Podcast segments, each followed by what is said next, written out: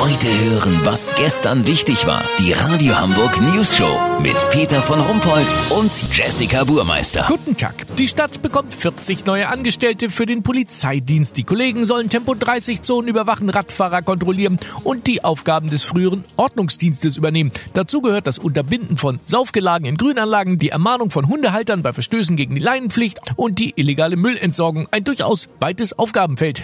Wir sprechen darüber mit Innensenator Andi Grote. Hallo! Herr Grote, das Aufgabengebiet der neuen Polizeiangestellten liegt ja irgendwo zwischen Hausmeister, Platzwart, Spielverderber und ein klitzekleines bisschen Polizeispielen. Das ist richtig. Wir wollen breit aufgestellt sein, um den Bürger möglichst jegliche Eigenverantwortung zu nehmen und ein Maximum an Gängelung und Bevormundung zu erreichen. Ja, das klingt ja nicht sehr sympathisch. Wieso? Ihr schreit doch immer alle nach Recht und Ordnung und jetzt machen wir mal was. Naja, aber ganz Sie ehrlich. haben übrigens ein paar Aufgaben vergessen.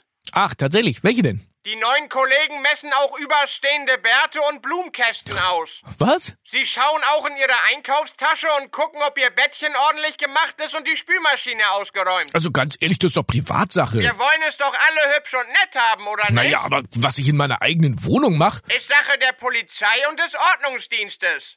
Wann haben Sie eigentlich zuletzt Ihre Unterhose gewechselt? Wann ich meine Unterhose gewechselt habe? Ja, gibt es die blau-graue Boxershorts bei Ihnen zweimal im Schrank oder haben Sie die von gestern etwa nochmal angezogen? Also, das ist doch wirklich. Entspannen Sie sich, ich belasse es bei einer Verwarnung.